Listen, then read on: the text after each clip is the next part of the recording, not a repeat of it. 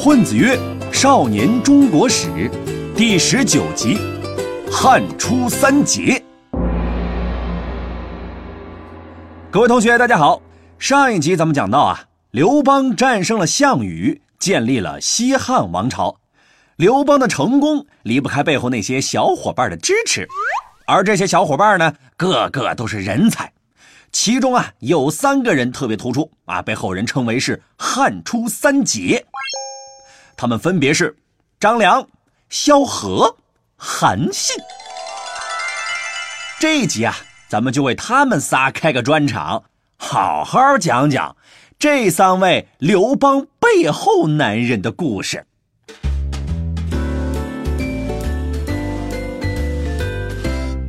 咱们先来说一下张良。张良呢，原本是战国时期的韩国人，他的老爸和爷爷啊，都是韩国的高层领导。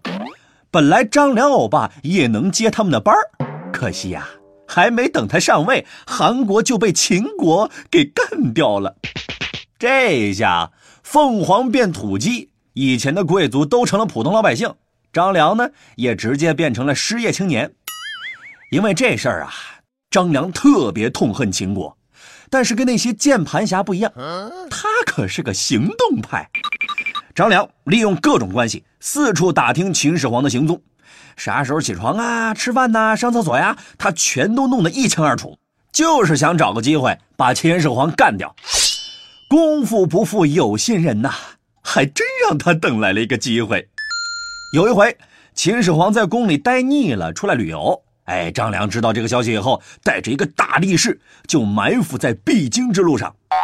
这个大力士呢，拎着一个大铁锤。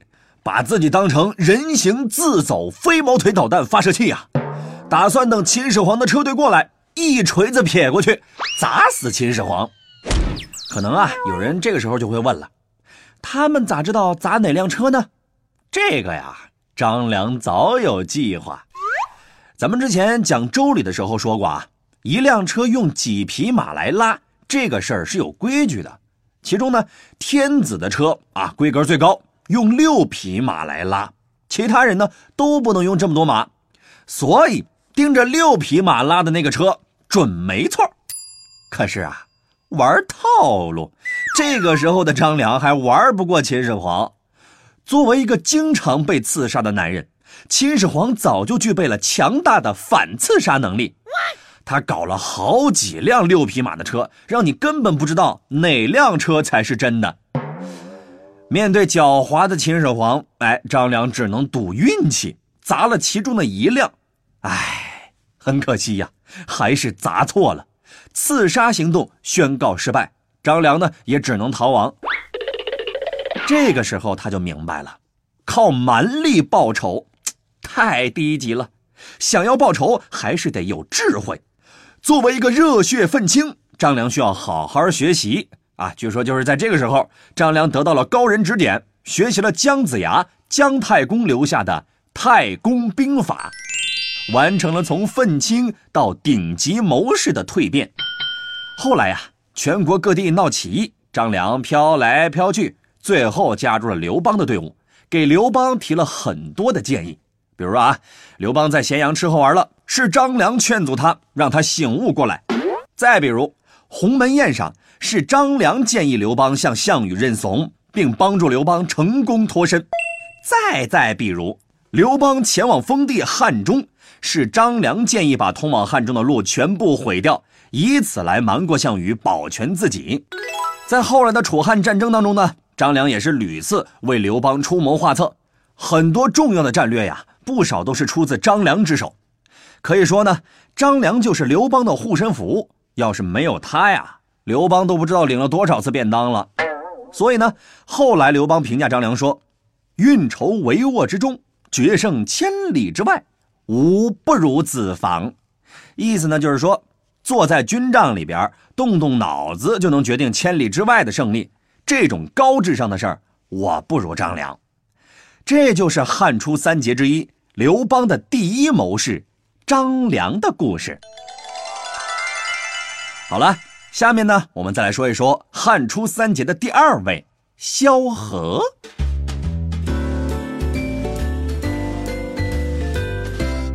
萧何呢是刘邦的老乡，刘邦还是派出所所长的时候，他们就认识了。当时啊，萧何就觉得刘邦是一个潜力股，跟定他准没错，所以私底下呢总是帮他打个饭呐、提个水啥的。后来刘邦举起反秦大旗，萧何就果断入股，跟着刘邦创业。当时啊，队伍刚成立，哎，要抓阄呢，选老大。萧何为了让刘邦当上老大，想了一个招他把十个纸团全都写上刘邦的名字。哎，这还不算完，等到刘邦抓出一个，他就赶紧把其他九个纸团一顿狼吞虎咽全都给吃了。这样一来呀，老大就非刘邦莫属。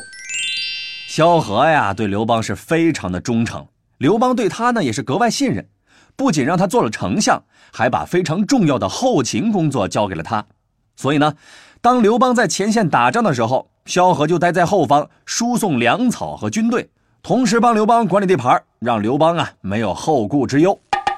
等到汉朝建立后，萧何又发挥管理才能，制定了很多的法律。哎，有了法律。国家才能正儿八经的运行，这也是非常伟大的贡献。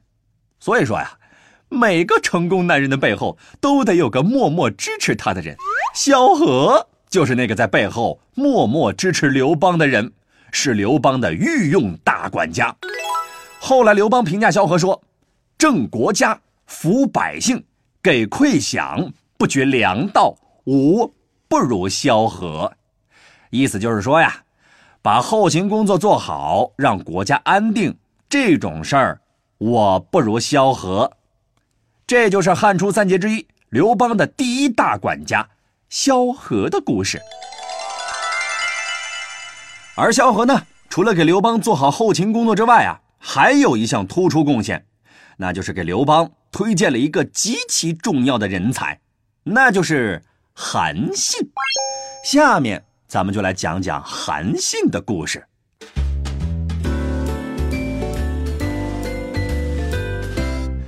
韩信早年的时候呢，穷的要死啊，整天带这把剑到处晃悠，游手好闲的呢混日子，一点都不招人喜欢。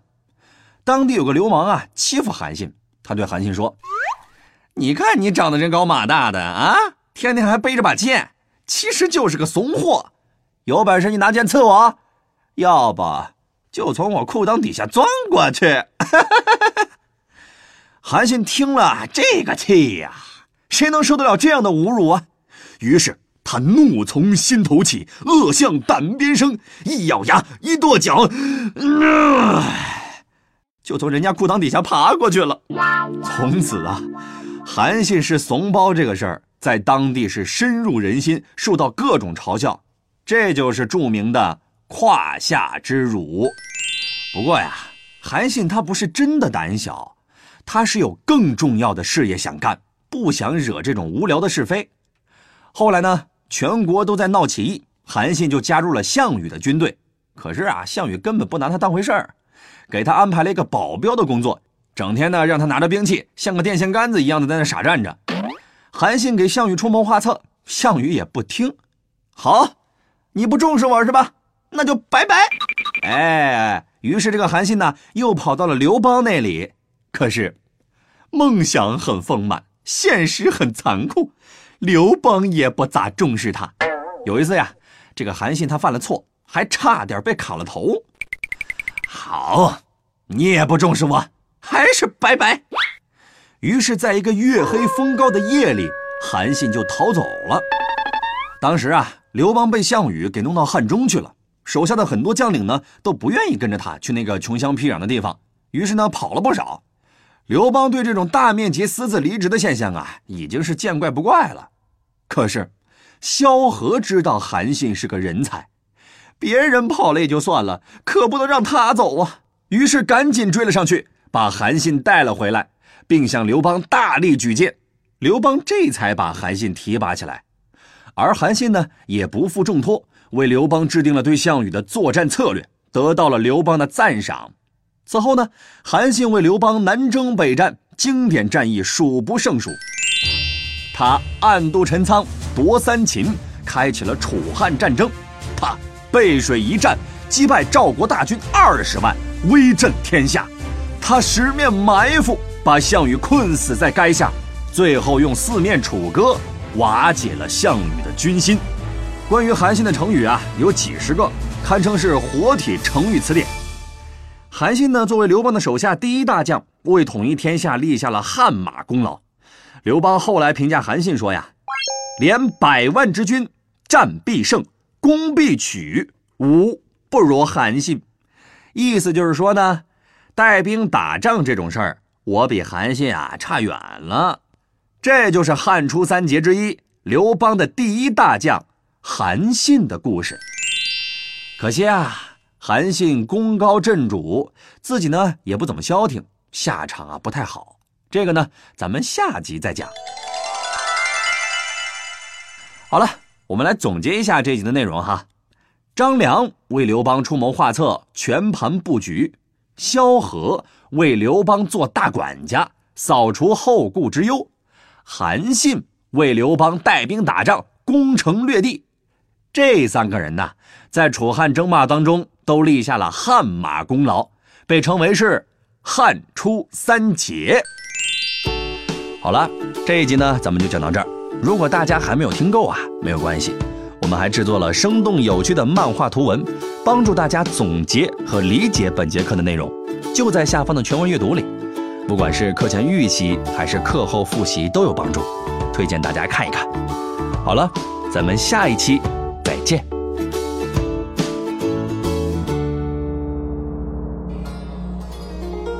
尧舜禹夏商周，春秋战国大乱斗。一个秦，两个汉，三国英雄点个赞。